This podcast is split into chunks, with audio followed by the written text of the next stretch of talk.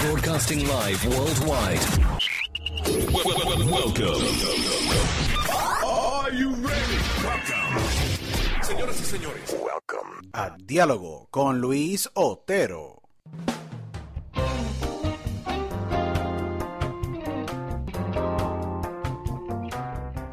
Bueno, bienvenidos a todos a otra edición de Diálogo con Luis Otero. Este es tu servidor Luis Otero aquí, agradecido con todos ustedes por estar eh, con nosotros en otra edición más de Diálogo con Luis Otero.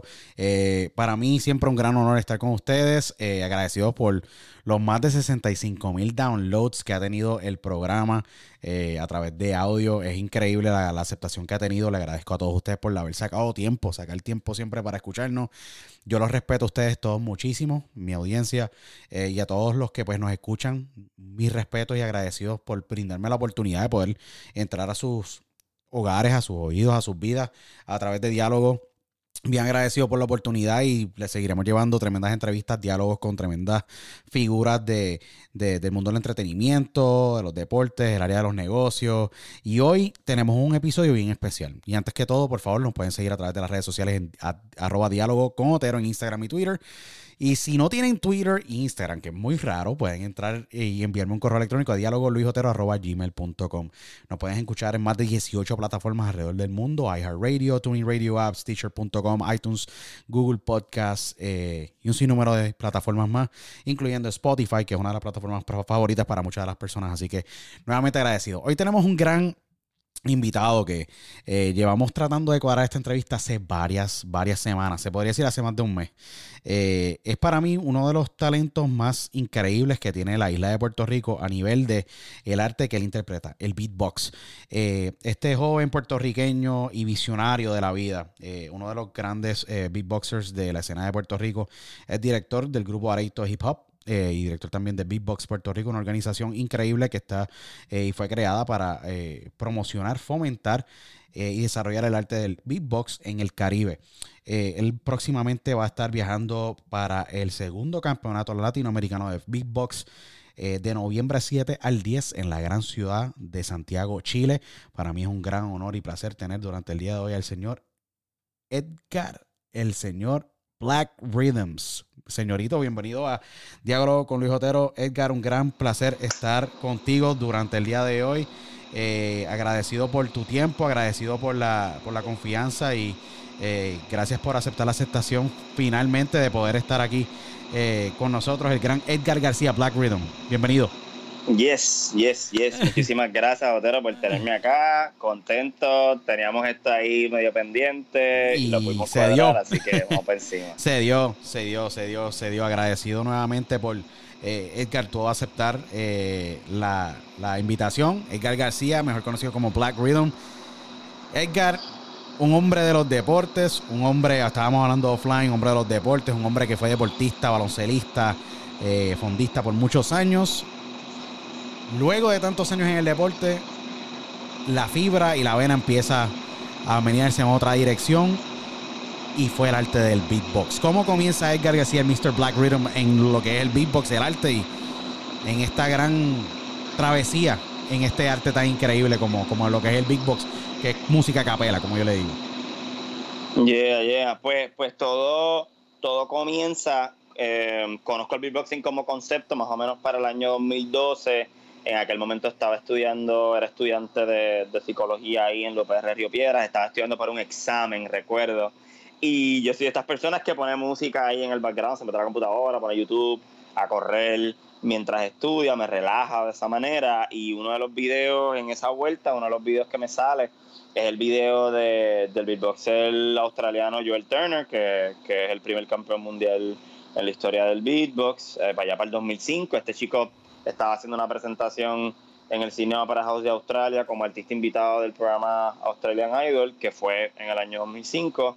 Y yo recuerdo, pues hasta ese momento no, ten- no tenía una noción de que, de que existía tal cosa como el beatbox. Sí, sí había, digamos, entretenido eh, eh, ese concepto sin saber lo que era, porque tengo unos familiares que les gusta el rap, les gusta la improvisación y a veces pues en casa yo le tiraba los soniditos para que ellos pudieran improvisar, pero no, no, no, no sabía que había un concepto detrás. hasta que veo a George Turner ejecutar y de qué manera estaba ejecutando. Entonces ahí decido, eh, me hago la pregunta, wow, qué, qué increíble esto, ¿Habrá, habrán otras personas en otros países, me meto en YouTube, hago una pequeña investigación y, y encontré otros videos de otros beatboxers que se fueron virales en aquel momento. Y, y ahí decido entonces eh, comenzar a, a, practicarlo, ¿verdad? Por, por, por, diversión, como algo pues divertido y chévere que, que pudiese hacer en mi tiempo libre. Eh, ya yo tenía algún tipo de inclinación de aprender a tocar algún instrumento, de nuevo, por diversión. En mi casa no necesariamente teníamos los recursos de, para invertir en equipos, ¿verdad? Como baterías y demás. Y entonces veo en el beatbox una alternativa costo efectiva y, y bastante portátil, sí. mediante la cual yo pudiese explorar algunas de las curiosidades musicales que ya, que ya estaba teniendo. Y así es que comienza mi, mi, mi camino en el beatbox, comienzo a ver tutoriales, comienzo a aprender los sonidos básicos. Y entonces de ahí pues pues comienzo a, a, practicar, eventualmente comienzo a compartirlo con mi, con mi familia, con mis amigos, y más adelante comienzo a, a presentarme en, en, actividades culturales de la UPR y así pues se genera esa bolita de nieve hasta, hasta el sol de hoy. Sí, no, es increíble porque yo me entero de tu arte. Eh, mi gran amigo Audi me enseña un video tuyo. Eh, y yo digo, este tipo tiene un arte y un, tú sabes, un, un, una destreza vocal tan impresionante. Yo digo, coño, eh, esto será, eh, ¿sabes? Es uno, es uno de los pocos en Puerto Rico que me llega a mí. Yo escucho, obviamente, llevo escuchando música jazz y música, música a capella y de otros géneros por muchos años. Y yo digo, otra, o sea, yo tengo que hablar, yo tengo que hablar con este hombre porque eh, el arte es increíble. Eh, y es brutal porque tú mencionas a Joe Turner eh, y el impacto que tuvo en ti.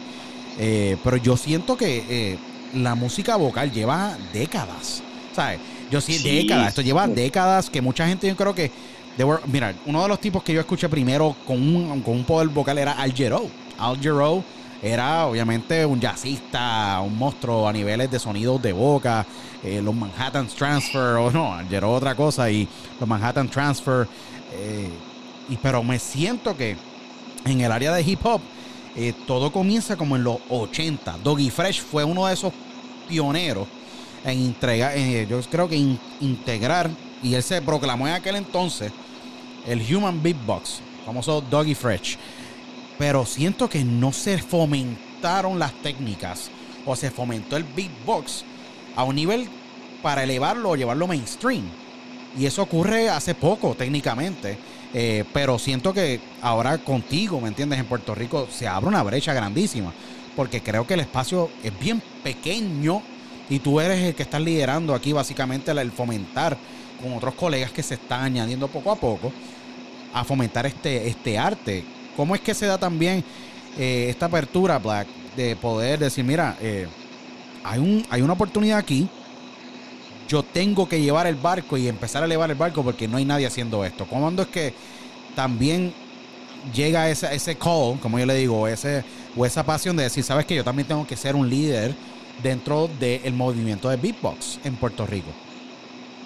Pues curiosamente, eh, dijiste mucho ahí. Primero, lo primero que todos aquellos que están viendo y escuchando esto deben de entender es que el arte de hacer música vocalmente no es nada nuevo. O sea, la voz es, la voz es el instrumento más viejo, más poderoso y más versátil que, que existe. La voz Correcto. es tan vieja como los seres humanos. Correcto. Y, y, y eso, ¿qué pasa? Que el beatbox como, como disciplina artística es, es, es un medio que se suma a este conjunto de artes vocales que se llama eh, el vocalismo, el multivocalismo, eh, en diferentes culturas alrededor del mundo, desde India con el conaco, los mongoles con el, con el canto de garganta, el tubatro singing, eh, la comunidad afroestadounidense trabajando lo que es el scat, lo que es el beatbox, inclusive eh, arte, eh, disciplinas artísticas vocales que están basadas en el texto, tal vez como el canto, el rap,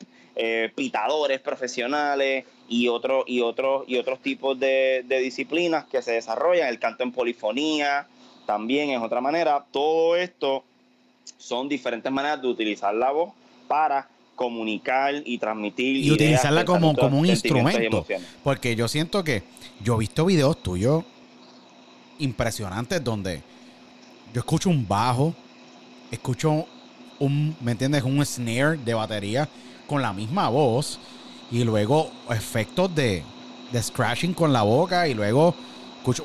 Esas son técnicas que tienen sus nombres que tú puedes obviamente elaborar un poco más, pero es impresionante porque tú estás llevando una melodía con tu boca. Básicamente estás produciendo un track. Correcto, correcto, excel- excelente. Entonces, ¿qué ocurre? Entonces, ¿qué ocurre? Que, que el beatboxing como lo conocemos ahora en el 2019 surge a partir del, desarrollo de la cultura del hip hop, ¿verdad? Que es esta cultura afroestadounidense y latina, que se nos olvide, los puertorriqueños estuvieron bien presentes a finales de los 70 en la ciudad de Nueva York. Doggy Fresh es la persona que se le acredita como la persona que acuña el término human beatbox, porque la palabra beatbox es un neologismo para hablar de los drum machines, de las máquinas de ritmo que se utilizaban en los comienzos de la, de- del hip hop Correcto. como, ba- como base rítmica e instrumental de los raperos. El término human, ¿sabes? El, el- el- el- el- el- el sufijo human eh, viene porque, dado a que estas máquinas eran, eran costosas, eran, eh, su costo era prohibitivo para las comunidades pobres de donde surge la cultura del hip hop, Sí. pues personas comienzan a imitar vocalmente los sonidos que hacían estas máquinas y Doggy Fresh viene siendo una de esas primeras personas en eventualmente llevarlo a un nivel eh, eh, mainstream. Es el primer beatboxer en salir en una película, la película Beat Street 1984, otro, otra, otra figura que es Tremendo, importante sí. en el desarrollo tem- en el desarrollo temprano de la cultura de- del beatbox es el corillo de los Fat Boys, que cuyo que uno de sus miembros, Cool Rocksky, es de ascendencia puertorriqueña, para aquellos que no sabían eso. Eh, y el beatbox, el beatboxer Darren Buffy Robinson, que en paz descanse. Que paz descanse en el eh, falleció en el eh, 95, si no me equivoco. Eh, fue uno de esos Correcto. precursores Buffy, era Buffy, Buffy. Buffy, pues ¿qué pasa? Los Fat Boys son el primer grupo en grabar una canción enteramente utilizando el beatbox como música, como pista, como, como, como background eh, musical. Y este disco es, el, es la, la canción Stick 'em, que sale en el 1984 también. O sea que fa- eh, los Fat Boys y Doggy Fresh son parte de esa primera ola de, de beatboxers o de agrupaciones musicales que tenían, que tenían beatbox que comienzan a, a sonar en la radio, a chartear en los billboards y comienzan a generar una visibilidad del arte eh, más allá. Un poquito más adelante, un poquito más adelante, tenemos personas como Kenny Mohammed y Russell, Russell, que son personas que Russell es con- un monstruo. Russell estuvo muchísimos años con el grupo de Roots. eh, The Roots, correcto. Russell y Kenny Mohammed y Mr. Scratch, que también estuvo en The Roots, son de los primeros beatboxers en, al igual que Doggy Fresh, en ser nominados a Grammys, en ganar Grammy, pero también son beatboxers que comienzan a elevar el nivel, la complejidad y el lenguaje técnico del beatbox. Sobre todo personas como Kenny Mohammed comienzan a inyectar eh, el beatboxing de un, de un nivel de velocidad, comienzan a, a- reclutar otras partes del tracto vocal más allá de las cuerdas vocales para ejecutar sonidos, así que comienzan a innovar en, en lo, que, en lo que hoy llamamos la tecnicalidad del beatbox. Mientras que Russell, dado a que era un beatboxer que, can- que, que, que canta y que también rapea, cosa que tiene la capacidad de afinar y de rapear textualmente, pues comienzan a, a- a- tratar el beatbox con un nivel de detalle musical, composicional que no se ve, que no se veía previo a él. De hecho, Russell es el primer beatboxer en grabar un disco enteramente como solista, como solista el disco Correcto. Make the Music 2000 que sale en el 99 correcto. cuya, cuyo, cuyo, cuyo lanzamiento consolida el beatbox como un acto musical performativo que se sostiene en sus propios medios. O sea, o sea, con ese disco, ya de repente el beatboxing no tiene que ser un mero complemento a otro, a otro acto, ya sea raperos, por ejemplo, sino que se- Sí. el beatboxing se convierte en el show. Sí, yo Y siento que ese ese disco año- también fue bien importante porque tuvo figuras bien importantes también que, que, que abrieron básicamente eh, la brecha como productores y como los habían scratchers dentro de ese disco también porque él integró una gama de productores Scott Storch estaba produciendo en ese disco Estuvo también DJ Scribble, que es tremendo productor, le, lo conozco muy bien, eh, mi gran amigo y hermano, el famoso DJ puertorriqueño, el DJ de electrónica más famoso del mundo, eh, puertorriqueño, Robbie Rivera, es bien amigo de Scribble y han hecho colaboraciones y Scribble sale en el track 16, que básicamente es un track de Razel y Kenny Mohammed versus The Human Orchestra, DJ Scribble y, DJ Scribble y Slinky, que son... Este, o sea, este, este disco básicamente fue distribuido por una multinacional. Cuando las multinacionales no veían ni el beatbox como una avenida comercial. Que ahí, Correcto. Entonces, entonces, ¿qué ocurre? ¿Qué ocurre? Que, que llega el siglo llega el 99, llega el 2000 y a partir de, ese, de esos años, del 99-2000, es que se genera el desarrollo y la creación de la escena internacional de beatbox. Porque en los 80 y los 90 habían artistas individuales, eh, Racel, Racel, Doggy Fresh, Kenny Mohammed, Biz Marquis, el tipo de los Fat Boys. Habían otras personas en el in-between que son, no son tan conocidos como, We, como Wise, como Chesney Snow. Wise, es, Wise es un Wise también es otro duro, tú sabes, lo tengo que decir. otro, otro caballo. Sí, no, Wise, Wise. Él contribuyó básicamente a la. Tú sabes, porque yo siento que Wise estuvo con el grupo. Eh, Stetsasonic, que básicamente fue un grupo también así, eh, bien vocal, pero Wise es puertorriqueño. Ah, Wise, la gente no sabe, Wise nació en Fajardo, Puerto Rico. Wise es, sí, no, mucha gente no sabe, esto es un dato histórico para muchos. Wise fue miembro de, obviamente, del primer grupo básicamente que tenía un live band y básicamente utilizaba su voz, obviamente. Wise nació en Puerto Rico, pero se crió en el Bronx. Que obviamente la gente, mucha gente desconoce, pero él es puertorriqueño y él básicamente tiene un control de, breathing control de madre y sale en el y, lo digo porque él es una de las figuras claves en el famoso documental que tú lo has visto yo me imagino porque tú eres uno de los conocedores grandes del arte del beatbox. Breathe Control, The History of Human Beatbox. Claro. Y él básicamente, claro que sí, él es una de esas personas que sale en ese documental, pero Wise es nacido en Fajardo, Puerto Rico, y mucha gente no lo sabe. Increíble, increíble. Pues, pues ¿qué pasa? Todo está, después de esa cepa de personas, en el 1999, el, el, el beatboxing entra en otra era, y es que se crea la primera base de datos sobre el beatbox a nivel mundial, que en aquel momento se llamó beatbox.com.uk, creada por el pastor y beatboxer inglés Gavin Tait. Saludos a seguro, Gavin Tait. Gavin un monstruo, eh, seguro. Y, y, qué ocurre?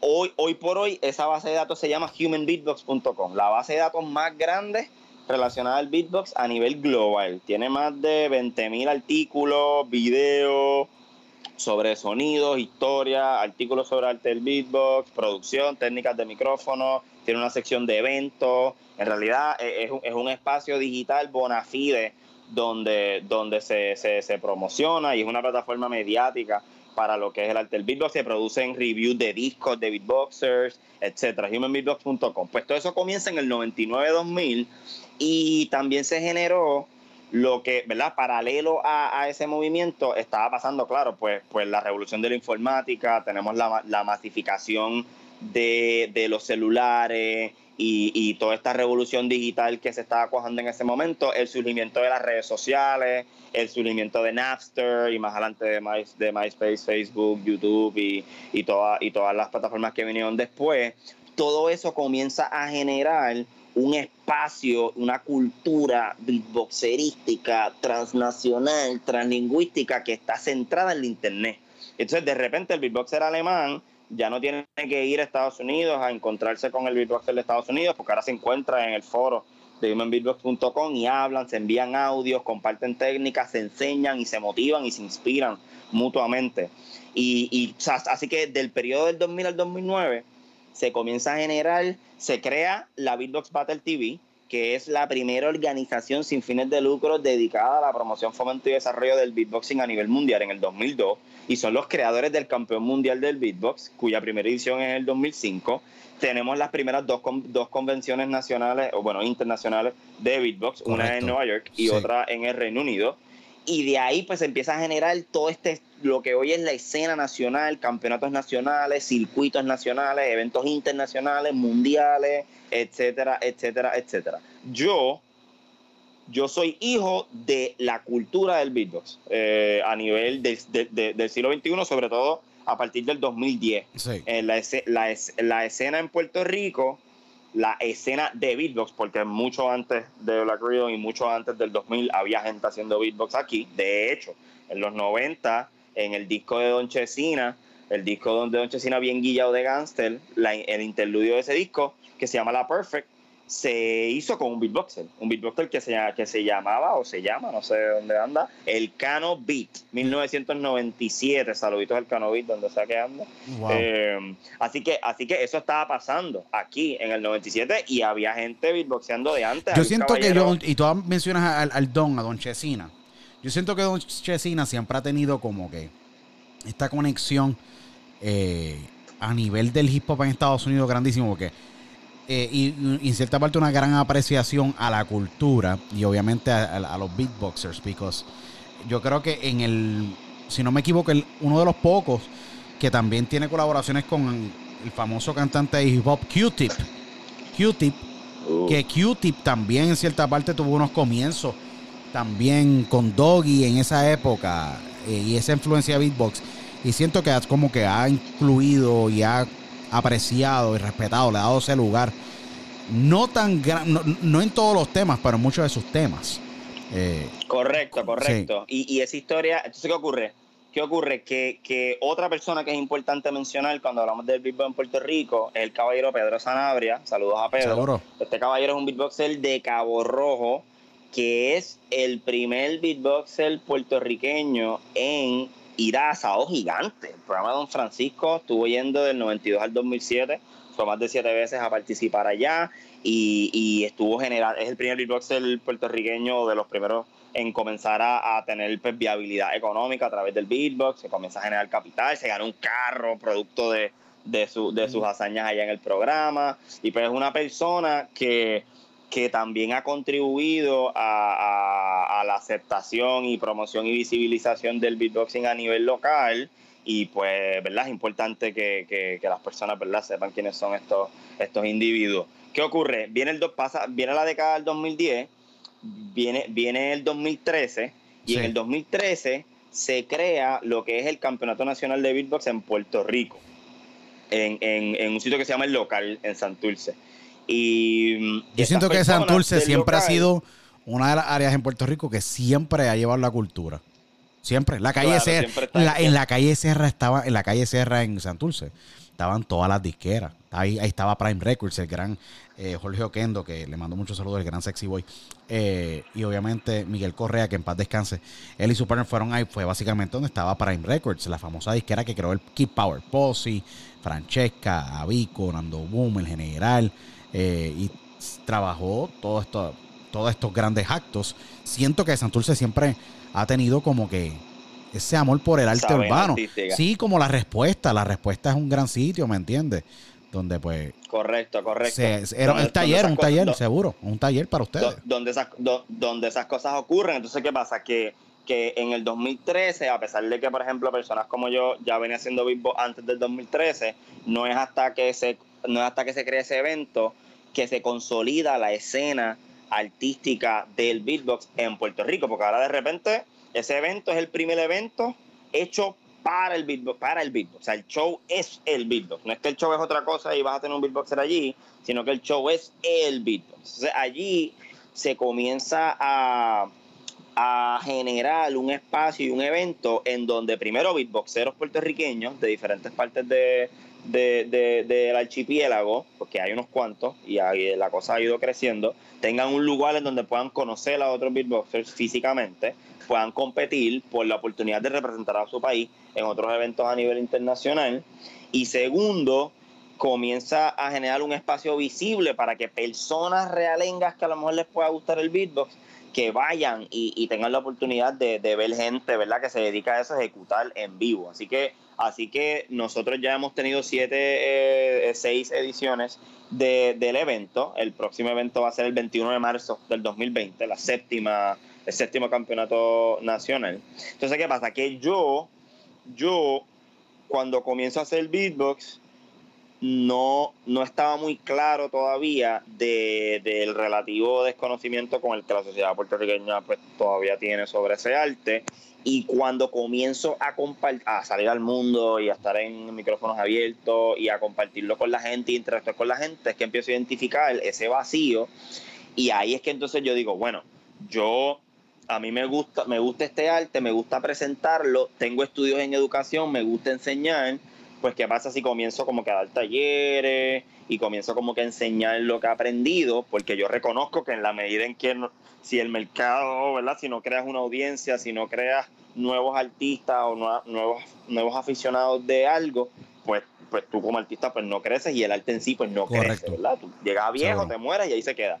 Y, entonces así es que yo comienzo a, a asumir ese rol de, de, bueno, de promotor, de gestor, de educador, ah, del beatbox en mi país y con el tiempo, entonces ¿qué pasa? Comienzo a crear contenido, me hago una página en Facebook, una página en Instagram, comienzo a subir videos y beatboxers de diferentes partes de Puerto Rico me empiezan a escribir.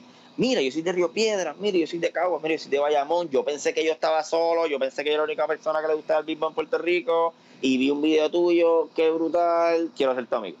Sí, no, por no, sí, porque siento que la comunidad tiene esta unión, porque ustedes son como que eh, estos grandes artistas que a veces no encuentran la plataforma tradicional y tiene que haber una cierta colaboración, aunque obviamente va a haber obviamente un reto constante y una cierta competencia porque obviamente las destrezas tuyas contra la del otro, que eso es lo, en cierta parte de los foros, porque yo lo miro como las famosas competencias de los DMC Battle DJs, que obviamente es una competencia de quién escrachea mejor y quién tiene las mejores técnicas.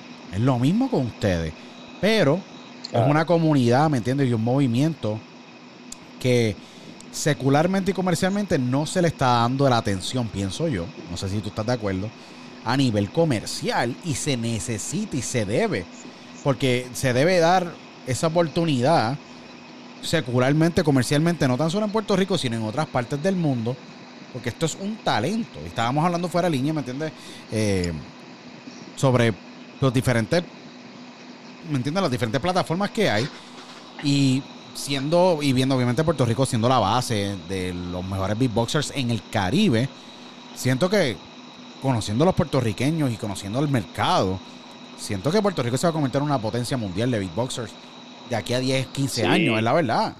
Es, esa, es la idea, esa es la idea. Por ejemplo, eh, estamos, ahora mismo estamos eh, sentando las bases. Con respecto a eso que estás hablando del desarrollo del beatbox a nivel mundial, cabe destacar que ese desarrollo no ha sido igual en todas partes. Es decir, hay lugares en donde en América Latina el beatboxing está, la cultura del beatbox, la visibilidad, el respeto y las oportunidades laborales, artísticas y culturales para el beatboxing en América Latina son mucho menos, está mucho menos desarrollado que en continentes como Asia, bueno, partes de Asia, sobre todo el sureste de Asia, y sobre todo lugares como Europa. O sea, o sea en Europa, en Europa el mejor sitio del mundo para hacer un beatbox es Europa ahora mismo. Países como, países como el Reino Unido, países como Alemania y países como Francia, que en mi opinión son los papas de los pollitos. O sea, estamos hablando, para que tengas una idea, actualmente hay el único cuarteto vocal beatboxerístico filmado, filmado con una disquera, son beatboxers franceses.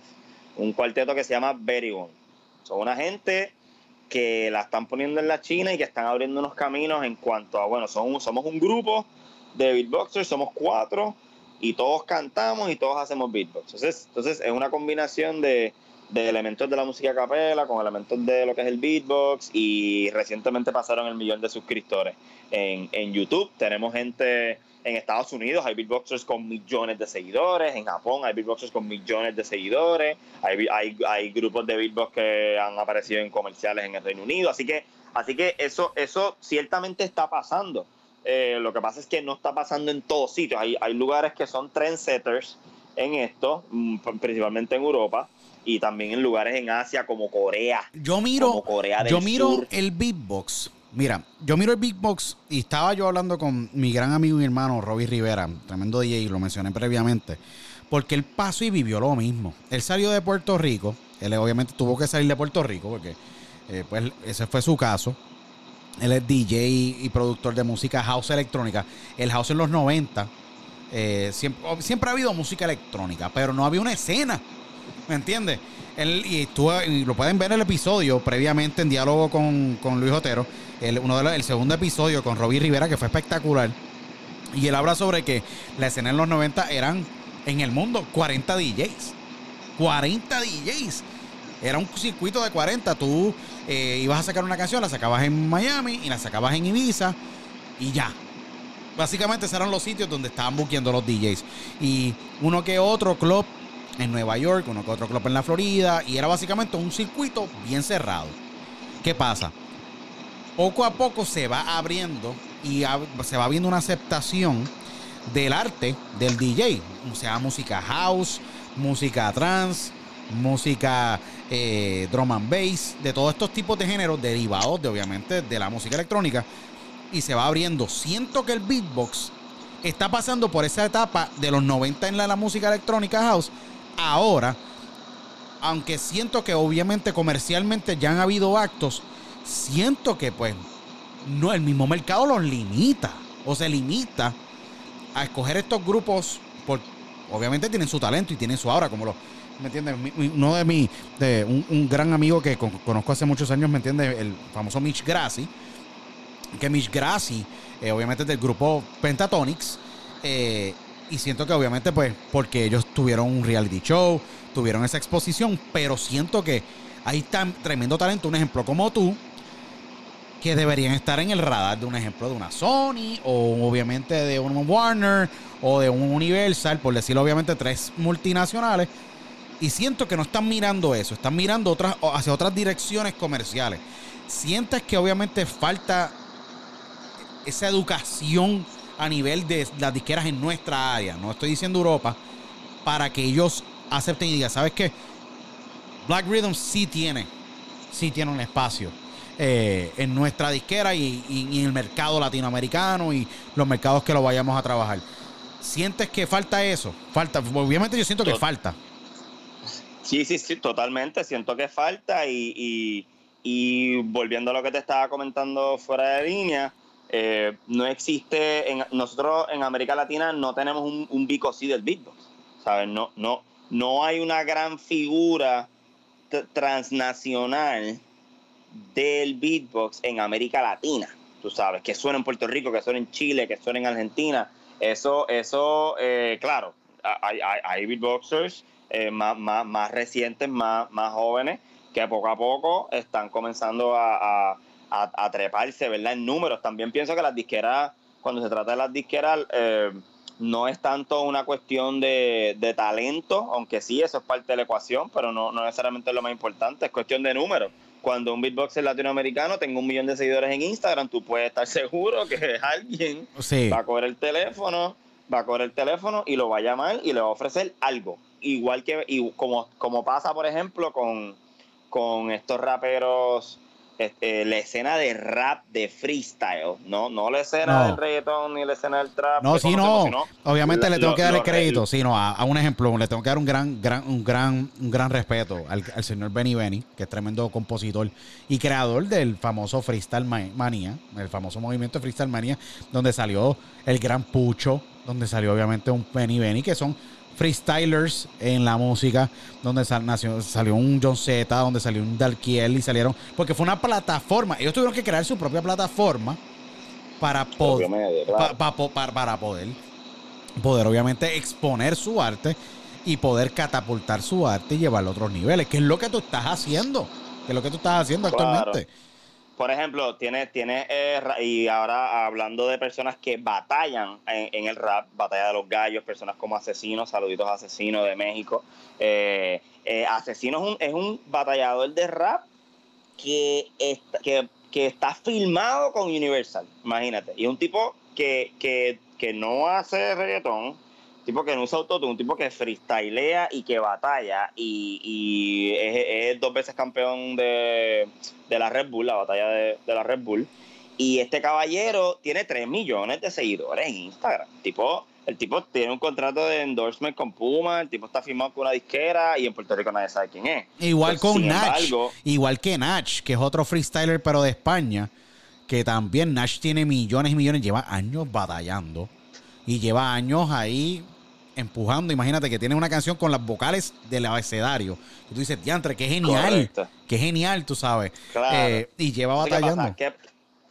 correcto. Entonces, ¿qué ocurre? Que, que, que yo entiendo que en los próximos 10 años, en la de esa década del 2020 al 2029, la escena del beatbox a nivel de la región de América Latina va a coger otros niveles. Este, este evento en el que yo voy a estar yendo, que es ahora en Chile, es el festival más grande de beatbox que, se, que en la historia de, de América Latina y apenas es la segunda edición física que se hace de ese evento. Así que lo que ya, lo que ya lleva pasando a mayor escala en, en Norteamérica, en Europa, es algo que, que, está pasando en América Latina. Lo que pasa es que está pasando pues, a un paso pues, un poquito más lento o un poco después, pero creo que vamos por ahí. Entonces, ¿qué ocurre? Que que en la medida en que otro fenómeno reciente que está pasando en el mundo del beatbox es que eh, a, pesar, a partir del año 2005 eh, cada vez hay más material discográfico de beatboxers, sobre todo ahora más reciente, 2010, 2012, 2015, cada vez hay más beatboxers sacando sencillos, sacando EPs, produciendo discos, llenando de contenido, ¿verdad? Las plataformas, el iTunes, en Spotify, el Apple Music. Correcto. Que eso se está combinando con todo ese contenido que ya existe en YouTube, producto de las batallas, que también se está trepando en números. Ahora mismo, la página de Beatbox, el canal especializado en contenido beatboxerístico más grande del mundo, tiene casi 800 millones de views acumulado en, en, en, su canal. Eso, son, eso es, por ahí, sí, no. Y la, es que, y mucha gente me imagino que tiene que decir, no, esto, esto es ridículo. Es real. Es ridículo. Es real. Hay, hay, hay batallas de beatbox con 20, 25, 30, 35 millones de views. Eh, es que, sabes que, es pues, el, eh, yo siento que el, el, y no sé si estoy utilizando el término correcto. Yo siento que el beatbox es como que tiene esa magia underground que todo el mundo le gusta, pero que las disqueras ignoran. Y lo tengo que decir abiertamente así. Yo, de acuerdo. yo siento que básicamente tiene como que esa aura de que, wow, este talento está súper brutal. Este, este arte está brutal. Estas técnicas están brutales. Tienen comercialmente demasiado, demasiada plataforma para generar obviamente una industria. Pero las disqueras tienen miedo. Yo siento que tienen miedo. Claro. Tienen miedo porque es no es natural para ellos contratar a un beatbox, beatboxer, ¿me entiendes?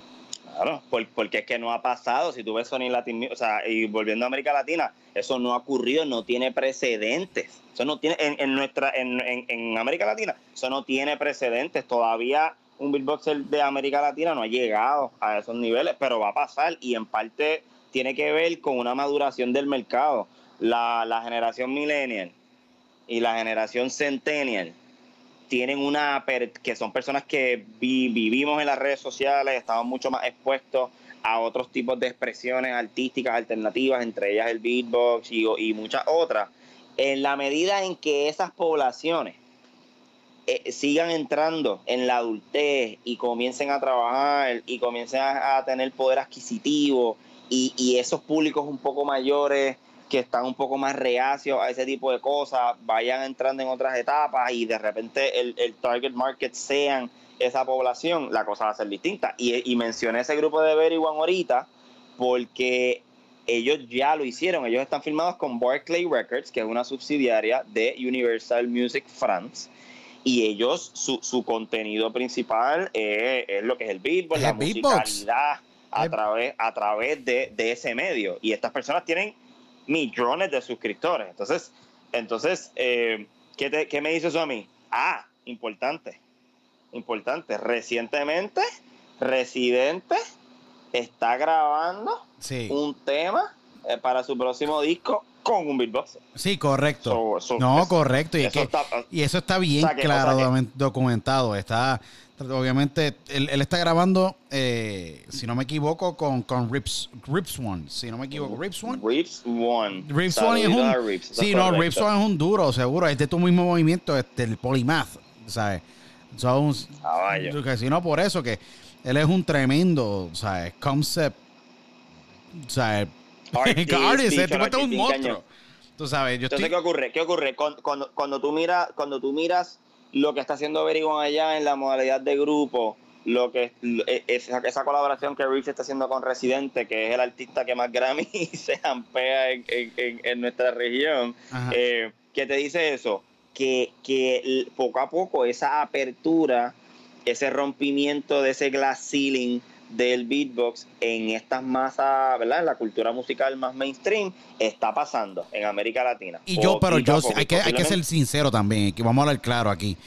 Cuando Residente postea el video con Rips One, una manada, no estamos hablando de dos o tres, una manada de puertorriqueños y de gente que están siguiendo el movimiento, porque, eh, by, by the way, y le, y le dejo saber a todo el mundo que por favor sigan a, a Black Rhythm en su página de Instagram, que es Black B L A C K R H Y T H M P R, Black Rhythm PR donde Yes. un montón de gente salió a la defensiva que te siguen en la página, porque ya vas aproximándote a los 4000 seguidores, hablándole, a- eh, obviamente escribiéndole a, a residente de que mira, aquí hay un puertorriqueño, no te tienes que ir muy lejos a Nueva York, caballo. Tienes, eh, aquí en Puerto Rico tienes un monstruo que te está, está partiéndola bien brutal, como tú. ¿Me entiendes? Porque hay que, hay que serlo bien, bien, hay que ser bien claro, tú sabes. Un- una manada de gente, más, más de 50 gente que le dijeron, mira, eh, te- y que te taguearon, que públicamente eso está documentado, bien documentado. Yeah. Y eso ocurrió nada más y nada menos que exactamente una semana y media, tú sabes. Correcto. Yes. Esto es, mira, calientito. Sí. Y de alguna manera, de alguna manera se, se, se, se pone de relieve la discusión de que, mira, eh, como tú dices, eh, el, el, el, el arte del beatbox cada vez es más innegable para, para estos artistas. Llega un momento donde, donde no lo puedes ignorar. Seguimos trabajando, seguimos haciendo eventos, los números siguen creciendo, siguen saliendo más cosas, seguimos innovando, seguimos trabajando, cada vez estamos más visibles en la cultura y eso eventualmente, y ya está pasando, ¿verdad? Lo, lo que que va a pasar más los próximos 10 años, eh, eso genera oportunidades. Ahora mismo, ahora mismo yo hablé con Rips después de después de, de ver ese video y ambos estamos de acuerdo en que en que porque el, el- el concepto de reciente con ese disco es una exploración de la voz y, y ese tema en el que él está presente es como, como verdad es como diferentes formas que la voz ejecuta que artística y Calle 13, musicalmente Calle 13 está fuera de control. Lo tengo que, lo tengo que decir porque está fuera de control, porque por eso es que tiene éxito. Un éxito bien interesante, porque el tipo se va a unos niveles de conceptualización de álbum claro fuera de control. Yo te aseguro a ti que a nadie en el género, a nadie se le pasó por la mente hacer un álbum solamente de eh, básicamente eh, exploración de la voz. A nadie. Claro, que se, se parece mucho, eh, bueno, no es que se parece, pero me recuerda a ese álbum que hizo Bjork en el 2008, que se llama Médula, que básicamente fue una exploración, fue una exploración vocal. En ese disco sale Racel, eh, y en ese disco también sale un beatboxer eh, londinense que tuvo su, su big break porque Bjork lo llamó para grabar en su disco. El chamaco trabajaba en, en un fast food allá en, en el Londres, el chamaco le gustaba hacer música y Bjork vio un video de él, lo llamó y le dijo, mira, quiero que grabes en mi disco. Sabrás que no regresó más nada a su, a su trabajo y por eso se llama Shlomo, saluditos a Shlomo. Eh, así que, así que eh, está pasando la entrada del beatbox cada vez más a, la cultura musical mainstream va ocurriendo. Hay diferentes beatboxers en Estados Unidos. Verbalace actualmente anda de gira con, con, con, Rascal Flats, que es Rascal el grupo, Flats, el grupo de, música country que está en las primeras 10 posiciones, de verdad. Son la gente que hicieron la canción de Cars. A toda esa gente que le gusta la Cars. Pues esa cancioncita, Life is a Highway, es de Rascal Flats. Y ahora mismo Verbalace está eh, está, es, el opening act de la gira de Rascal Flats. Y, y eh, Verbalize andaba en, el aeropuerto, ese video por ahí que mucha gente me ha tallado como 500 veces. Estuvo, estaba en el aeropuerto haciendo beatbox, Will Smith lo vio, lo subió a su Instagram y el chamaco cogió como, eh, ya pasó el millón de seguidores en la plataforma y ahí pues, pues el hombre oficialmente es un, es un beatboxer mainstream en el contexto local. Y está cañón como, como esto aparece, porque esto está. Eh, eh, estamos hablando de que tú estás en un dice, mira, pues sabes que voy a empezar a, a, hacer beatbox en, en, el subway, un ejemplo de Nueva York, o en el, es decir, el tren urbano en Puerto Rico. Y por ahí pasa un ejemplo, un, una figura pública, sea vamos a poner un, un, un, ejemplo aquí, un, un, va a ser un yankee, vamos a poner un ejemplo y sale un Yankee o un Wisin cogiendo el tren. Obviamente no es el caso, pero te observan, cogen un video, lo suben, se acabó lo que se daba. Se acabó lo que se daba. Igual como una, una dama, yo lo posteé en, el, lo pueden buscar en la historia en Instagram de que en diálogo con Otero, una, una dama de ambulante en Los Ángeles se pone a cantar en un metro, un policía la graba, lo sube, se va viral, viral, al punto de que disquera buscando a esta mujer en la, calle, en la calle, mandaron los A&R a buscarla, porque ya, este talento, a ella le habían robado un violín, que ella tocaba violín, se lo robaron y ella pues tuvo por los pasados años que cantar y mejoró sus destrezas al punto de que pues tiene yo un contrato disquero en las manos a punto de filmar con Warner de sobre 2.9. Es que lo mismo, la misma historia de Susan Boyle. ¿Me entiendes? Un ejemplo. Claro, voy para allá. Igual, tú sabes. Exactamente, exactamente. Entonces, y qué bueno que traes eso porque definitivamente que eso es lo bello de la música es la, eso es lo bello de la música y, y, también y también es la ventaja de las redes sociales y cómo y cómo ha transformado el mundo entero. alrededor del mundo el mundo. entero cómo lo ha transformado o sea o sea o sea yo yo tengo, gracias a las redes sociales, he podido desarrollar esta, esta, este espacio de, contactos en donde, por ejemplo, mi relación con Reeves One comenzó porque yo le, simplemente le tiré un DM. Mira, saludos, y fulano de tal, y me gustaría hacerte unas preguntas porque estoy buscando pues seguir creciendo en mi arte y esa persona con mucho gusto y mucha amabilidad se sentó y habló conmigo y así mucha gente mucha gente piensa que estos artistas no escriben para atrás, mira, y lo hacen. Yo soy ejemplo, yo puedo dar fe de eso. Nunca le tengan, nunca tengan miedo a tuitearle a tu artista favorito, a tu cantante favorito, porque muchas a veces responden y, y, y, de ahí pues pues puedes sacar información que te permita seguir creciendo y entras en, en otro radar de visibilidad de otras personas. Ah, no, seguro. Así que yo, yo, yo en realidad lo que he hecho ha sido el leverage las herramientas digitales que están a mi, a mi disposición, el Facebook, el Instagram, el YouTube, em, el Twitch, el LinkedIn, todas estas plataformas que existen, el WhatsApp, el WhatsApp lo, utilizo mucho y poco a poco eh, desarrollé una comunidad digital para los beatboxers en Puerto Rico. Tenemos lo que es la, la página de Facebook, el YouTube, el Instagram, pero también tenemos un chat que es de beatboxers de Puerto Rico nada más. Eh, y ahí hay personas de Caguas, de Bayamón, de, Río Grande, de.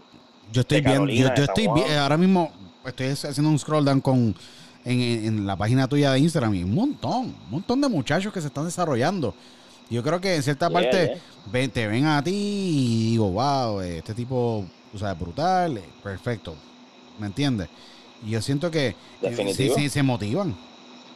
Se motivan grandemente. ahí, ahí, ahí yo digo, mira, pues entonces pues entonces de alguna manera, ¿verdad? La vida me, me, me puso en esta posición en donde, bueno, cómo podemos cómo podemos trabajar para crear ¿verdad? esa cultura, lo que vendría siendo la cultura del beatbox contemporánea, eh, eh, puertorriqueña, y cómo podemos eh, traer a la mesa nuevamente eso, esas personas que, que, son amantes del beatbox, que son un poco mayores, ¿verdad? Que no necesariamente son seguro, seguro. Pero, pero que tienen, que tienen muchos conocimientos históricos de cómo, de cómo, o sea, cómo era esa cuestión de hacer beatbox en Puerto Rico antes, lo que sea. Así que vamos, vamos, yo soy como ese puente entre ese chamaco de 15 años que es súper fanático de, de algún beatboxer moderno y ese caballero de 40 años que creció escuchando a, a, a los Fat Boys. Así que, así que vamos, vamos como estableciendo esos paralelos entre esas diferentes generaciones para que ese joven se pueda fortalecer, y me incluyo, nos podamos fortalecer con esos conocimientos históricos que son importantes, porque así, una de las cosas que a mí más me, me, me ha dado resultado es no, no solamente ser un ejecutante y un intérprete, sino básicamente un propulsor también, sino, también sino un, una persona ¿verdad? con la capacidad de articular este, estas andamiajes históricos del arte, porque la gente no sabe. Entonces, sí, la no, en, que, en, la, en, en, la medida en que tú les enseñes, pues la gente va a poder apreciar más. Eso, eso es una característica del consumo cultural. Siempre depende de el conocimiento y la exposición que la gente tenga a, a, a, dicho arte de manera consistente y en la medida en que en que vamos trabajando pues el tema de los talleres eh, la, el programa de las artes urbanas con Areito, las presentaciones, las charlas. Tuve la oportunidad de estar en TED en el 2016, en la plataforma de TEDx 2016. Brutal, ¿no? Y, y con TEDx, nuestro pana también. Poco... Eso que compartiste plataforma también con nuestro pana, el gran King Arthur, que estuvo en TEDx. Ustedes dos son los únicos dos músicos técnicamente que estuvieron en TEDx. Que han estado en TEDx. Yeah, el gran que Saluditos a King, ah, King, King Arthur el monstruo, seguro. Que ande. Sí, no. Así que, así que trabajamos, trabajamos el proyecto desde esos tres ángulos. Tienes el aspecto artístico, performático, musical, ¿verdad? Presentaciones, música eh, y contenido relacionado a el aspecto educativo cultural. Eh, ahí está pues lo que es Vivo Puerto Rico y Areitos Hip Hop como programas educativos culturales que fomentan las artes urbanas en su totalidad y que el beatboxing es parte de ese paquete. Eh, agrupaciones como, volviendo a la cuestión del, del performance, eh, soy parte del dúo Afroacoustics, soy parte del trío Voodoo Child, en el pasado estuve en un grupo a capela que se llama Leo 5 y a través de todo, además de mis presentaciones como solista, así que todo eso, todo eso eh, agrupaciones eh, suplo esa necesidad, ¿verdad?, de, que la gente vea performances uh, utilizando el beatboxing como medio y a, también a nivel más académico, científico, donde colaboro eh, y, y, y, establezco comunicación con personas que han hecho investigaciones, han producido conocimiento a, eh, utilizando el beatboxing como objeto de estudio. Por la, para darte un ejemplo, eh, recientemente estaba en una, en una conferencia, en una llamada de conferencia con la antropóloga italiana Martina Drigo, que es una persona que hizo una disertación doctoral sobre el beatbox, un estudio, Qué lo que interesante, se llama, un eso, suena, eso suena cañón. Suena brutal. Un estudio, lo que se, lo que se llama un estudio acustimológico del beatbox, que es como pues epistemología y acústica juntas. O sea, que es como ella estaba estudiando cómo, cómo los beatboxers se relacionan y conocen el mundo a través de el arte del sonido vocal y eh, entrevistó a varias personas y fue verdad es un trabajo que, que busca ser no, y, y, es un trabajo arduo eh, coger y buscar esas personas que conozcan ¿me entiendes? Claro. Que puedan articular como tú la historia, el arte, sus, ¿me entiendes? Las complejidades de, de las técnicas, eh, los mercados, cuáles son las áreas del mundo donde se aprecia más o se respeta más o se ha convertido en un negocio. Esto, o sea, son muchas cosas. Yo creo que a niveles de historia en Puerto Rico, tú has, tú has estado promoviendo el arte por, por años, ¿me entiendes? Y yo creo que yeah, to, yeah. esto apenas comienza. O sea, a ti, yo siento que todos los días tú dices, mira, todavía ni, ni, Cuando Puerto Rico completo conozca del arte, es que yo me voy a sentir, pues, en cierta parte, un poquito re, o sea, respirando sobre, sobre lo que es el beatbox, que es básicamente tu arte tu, y tu plataforma. Total. Sí, yo, yo, yo estoy totalmente convencido que mirando, cuando hablamos de, de la escena del beatbox en Puerto Rico, la comunidad beatbox en Puerto Rico, algo que es muy exciting para mí es que la mayoría de las personas están entre las edades de 16 a 19 años. Hay toda una generación nueva de beatboxers puertorriqueños sumamente talentosos, hijos de YouTube, eh, que están, que se están levantando y que, y que están eh, participando en los campeonatos nacionales. Este año tuvimos la edición de este año, que fue el 23 de marzo, eh, ha sido la, la edición más, más ardua más competitiva que hemos tenido. O sea, o sea literalmente tuvimos una eh, tuvimos ocho participantes, tres rondas. Sí. Y, cada, y, y, prácticamente todos tenían oportunidades reales de, de alzarse con, con, el título. Eh, algo que también es sumamente emocionante es que la mayoría, no todos los beatboxers de Puerto Rico son del área metro. Tenemos beatboxers de Yauco, de Lares, de Patilla, de Bayamón, de Ponce, de, todos lados. De, de, de, Cabo Rojo, de, de, otros lugares que, ¿verdad? que te dejan saber, inclusive beatboxers puertorriqueños en la diáspora, eh, en, en, Florida, en Nueva York, que se han mudado, pero a través del, chat que tenemos en WhatsApp se mantienen conectados con lo que pasa eh, acá y se mantienen conectados con sus compañeros en Puerto Rico.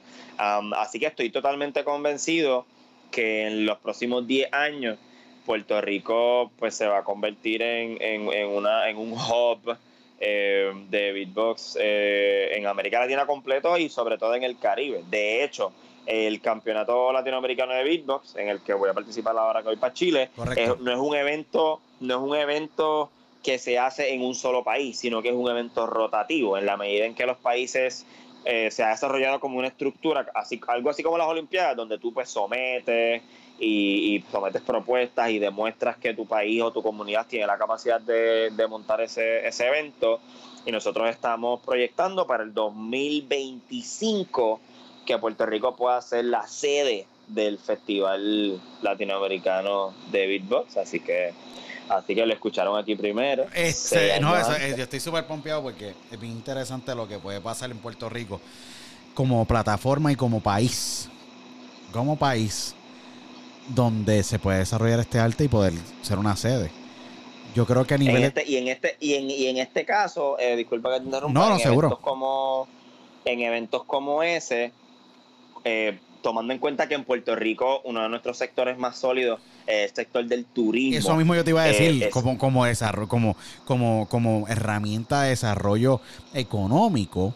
Esta, eh, que esta, este, esta convención y obviamente el, este campeonato latinoamericano como se de Puerto Rico sería espectacular. Yo creo que a la que la hagan allí, el panorama va a cambiar comercialmente, siendo Puerto Rico uno de los molleros musicales de las multinacionales. Porque las multinacionales todas están metidas en Puerto Rico. Estamos siendo sinceros. y vamos a ser sinceros. Eh, Chile, y te lo digo porque tengo obviamente grandes amigos en Chile a niveles de artistas allá. Eh, Tommy Boyce en Ison, ¿me entiendes? Mi gran amigo Greco Meléndez, es uno de, mi, de mis grandes amigos y partners allá. Eh, él mismo me lo dice, Chile no tiene una industria musical robusta donde pues el negocio eh, se conozca bien. Puerto Rico llevan haciendo deals y negocios y es una, una cuna increíble. Es el producto más exportado de toda la isla, de todo el país. Es la música. O sea, la música en Puerto Rico, tabuladamente, tributariamente, genera más de 700 millones de dólares tributados en Puerto Rico. O sea, taquilla, eventos, ventas de streams, ¿sabes? De todo. Claro, y inclusive eh, ahora en Puerto Rico, la, recientemente la compañía de comercio y exportación y hizo unas enmiendas a la ley 20 donde ahora la música, ¿verdad? Y los músicos eh, son parte de ese, ese tipo de empresarios que está que se toma en cuenta cuando hablamos de, la, de, recibir los incentivos contributivos por la ley de, exportación de servicios, que es la ley 20 en Puerto Rico. Eso, me enteré, me enteré eso hoy. Eh, en, una charla que sí, pero es que es interesante. Y, yo te puedo decir a ti lo siguiente: esas enmiendas se tenían que hacer. Se tenían que hacer. Y yo creo que hay, mucha, hay mucho más trabajo que se tiene que hacer. muchísimo más trabajo. De acuerdo. No, muchísimo más trabajo. Black Rhythms, noviembre 7 y 10 se acercan. Ya están a la vuelta, ya están a la vuelta de la esquina. Segundo campeonato latinoamericano de beatbox. Participaste el año, si no me equivoco, el año pasado. participaste? El 2016, En- en- en el eh, 2016. participé en el 2017. En el 2017. Es un evento que se hace, que Bi- se hace bi- bianual. bianual, 2017. ¿Participaste en el 2017? ¿Cómo fue la participación ese primer año? ¿Qué esperas de esta segunda participación? Pues en esa, en esa primera participación, eh, honestamente hicimos mejor papel de lo que, Tú de lo esperabas. que pensaba. Te- sí, honestamente terminamos entre, porque tú haces una eliminatoria y de ahí cogen 16 personas para batallar, ahí pas- y si ganas cuatro batallas te, te coronas campeón. Y de esos 16 hay, un, hay como un sistema de ranking que quién terminó primero, quién terminó segundo, quién terminó tercero. Y, ¿verdad? Yo fui la eliminatoria más alta de- del evento completo. Um, así, que, así que fuimos el primer sembrado cuando pasamos a, a, a batallar y eso es algo pues que es muy positivo.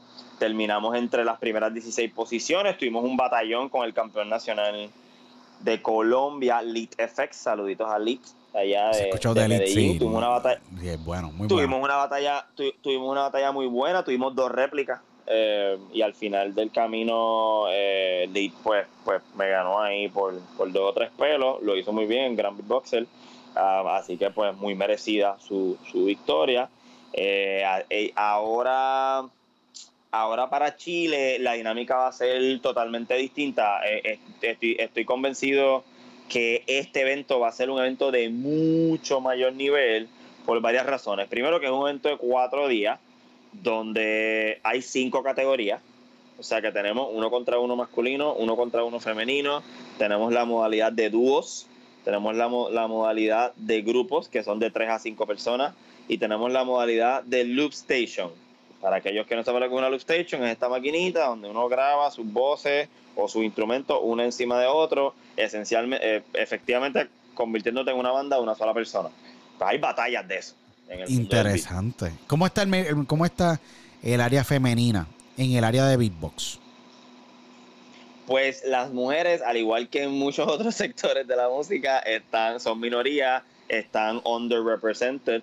Eh, sin embargo, las que sí están presentes en la escena están bien duras. Sí. Hay mujeres, eh, o sea, no, no, no, ahora mismo, por ejemplo, la única, el, la única, el único beatboxer, hombre o mujer, en ganar el campeonato mundial dos veces corrida eh, es una mujer, es la campeona nacional estadounidense Kayla Mulady de Estados Unidos. Saluditos Kayla, donde sea que ande.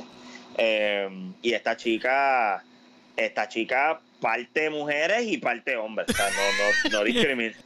No, no, por ley. No discrimina. Es de Nueva York ella. ¿De dónde es que nunca he escuchado Ella- de ella?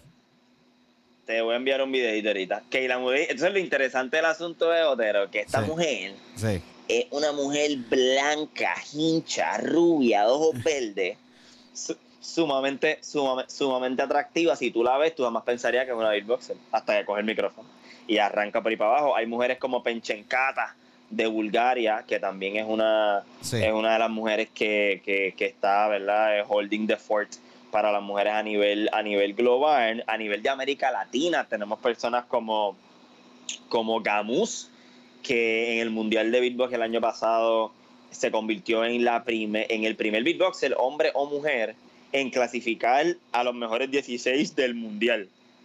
Eso no lo ha hecho ningún, ningún varón y lo hizo ella el año pasado. Así que saluditos a Gamut de Argentina. Tenemos personas como Sotemarí de Perú, que Sí. también es, es la campeona nacional, la, la campeona nacional Estoy, peruana. estoy viendo aquí un detalle sobre la gran Kayla Mulady de Nueva York.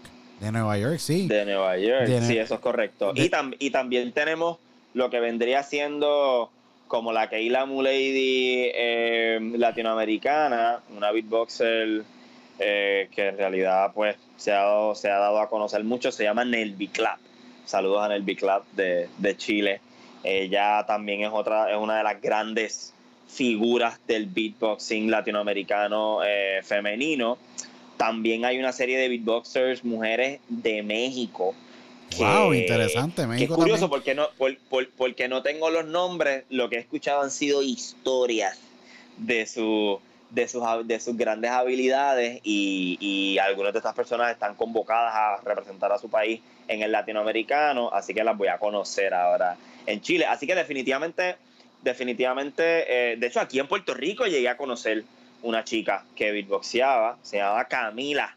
Saludos a Camila de Ponce. Tiene, el, Eh, tiene el mismo nombre, tiene el mismo nombre que mi hija, Camila, Camila, tremendo nombre. Mira para allá, eso, es- eso es un señal de universo que tu chica tiene que aprender a hacer beatbox. Camila Eh, Valentina, pues, Camila Valentina, el, el amor de mi vida, obviamente, igual que mi esposa, el amor de mi vida. nítido. Pero no, que se llama Camila, qué interesante. No, con, no- Puerto Rico no tiene ninguna beatboxer así adicional de esa que has conocido Camila en, en el área de beatbox.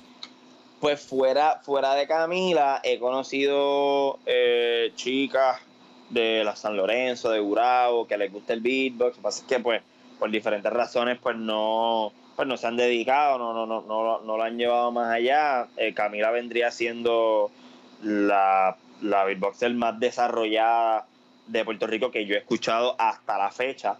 Eh, vamos a ver, a lo mejor hay otra gente escondidita por ahí que no, que no he conocido. Probablemente ese sea el caso. Esto es bien cool Eh, porque la- ellos como que los beatboxers tú no te los esperas encontrar y te los encuentras y dices, "Diantre, este tipo sabe hacer el beatboxing. So que it's just really cool. El, el movimiento es bien interesante.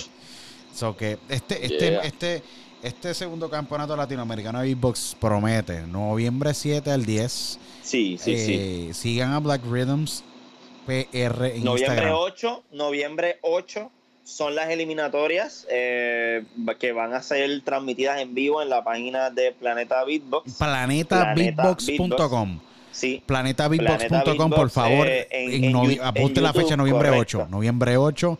el- Noviembre 8, El, live stream, el live stream de eh, Planeta Beatbox. el live stream. Después del live stream se hacen unas ediciones de todas las eliminatorias, incluyendo la mía, y se sube al canal. Obviamente voy a estar compartiendo eso en mis redes para que, para, para que todos ustedes la puedan ver. Eh, o al- algo que quiero mencionar, yo que, que me llena, por un lado me llena de orgullo y por otro lado me llena de ganas de seguir trabajando, es que yo no solamente soy eh, el, el único beatboxer de Puerto Rico que va a estar presente. en- ¿Cuántos de Puerto en- Rico van a estar evento. allá? ¿Cuántos de Puerto Rico estarán por allá? Hay siete beatboxers puertorriqueños que fueron convocados. De esos siete, pues este servidor va a ser la, la representación. Pero ¿qué pasa?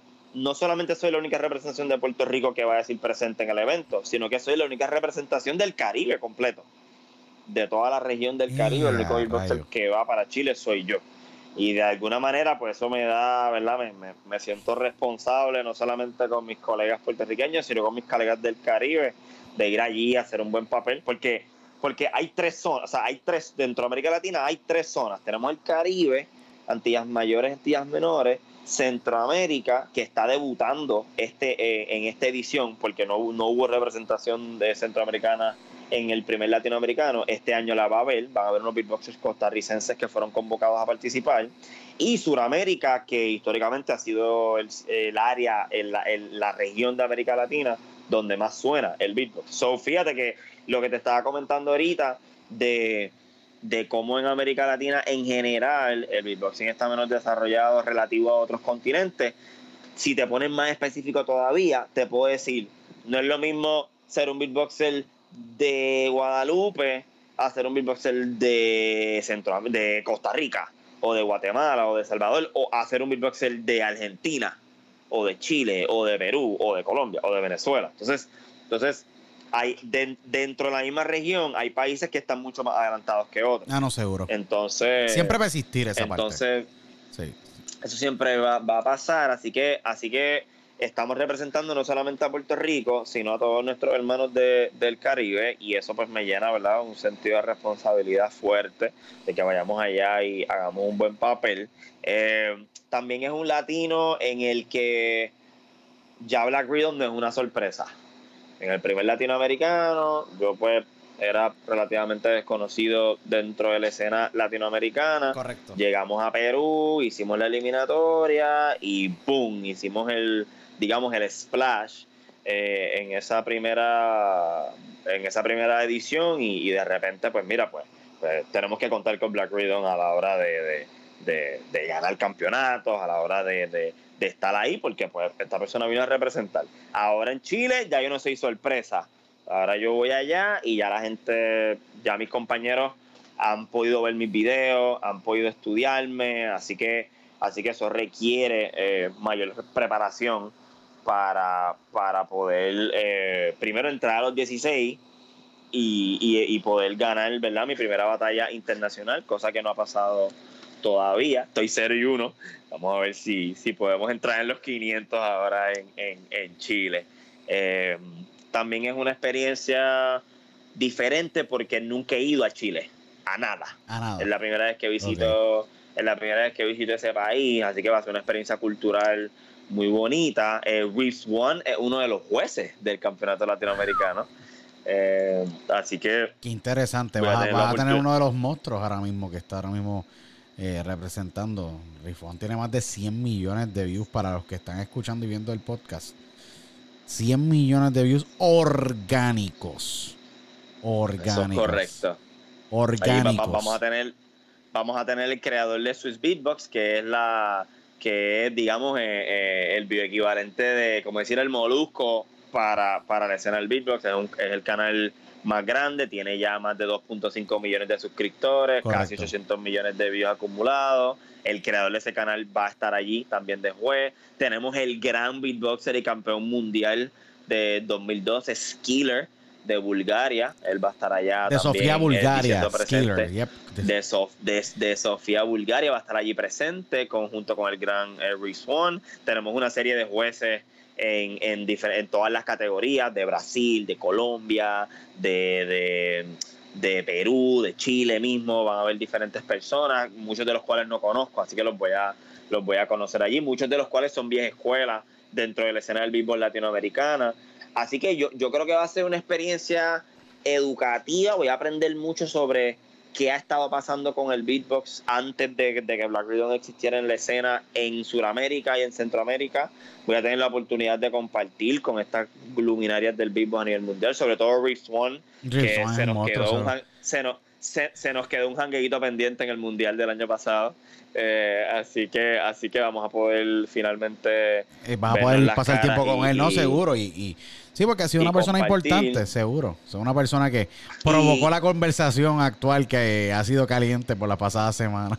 claro, so de repente voy a tener la oportunidad, de repente hago un live y lo, y lo subo en Instagram para que la gente comparta y comente. Eh, y tercero, eh, va a ser una, una experiencia cultural en donde en donde voy conociendo mundo, voy conociendo otros países, sigo, sigo aumentando la cantidad de países nuevos a los que a los que voy y seguimos exportando, ¿verdad? Ese talento o ese, ese esa gama artística de Puerto Rico. Una de las cosas una de las cosas que a mí más me ha chocado de viajar, ¿verdad? Fuera de Estados Unidos es que Puerto Rico no existe fuera de Puerto Rico, más allá, o sea, la, la gente puede conocer, ¿verdad? Más allá de nuestra superestrella, eh, el país, la gente no, no lo conoce. Yo recuerdo que yo fui a Alemania al Mundial y yo decía Puerto Rico y nadie sabía lo que era, dónde estaba, tú sabes. Y, y de alguna manera es una oportunidad de poner a mi país en el mapa eh, y, que la gente pues conozca, ¿verdad? Más, más a profundidad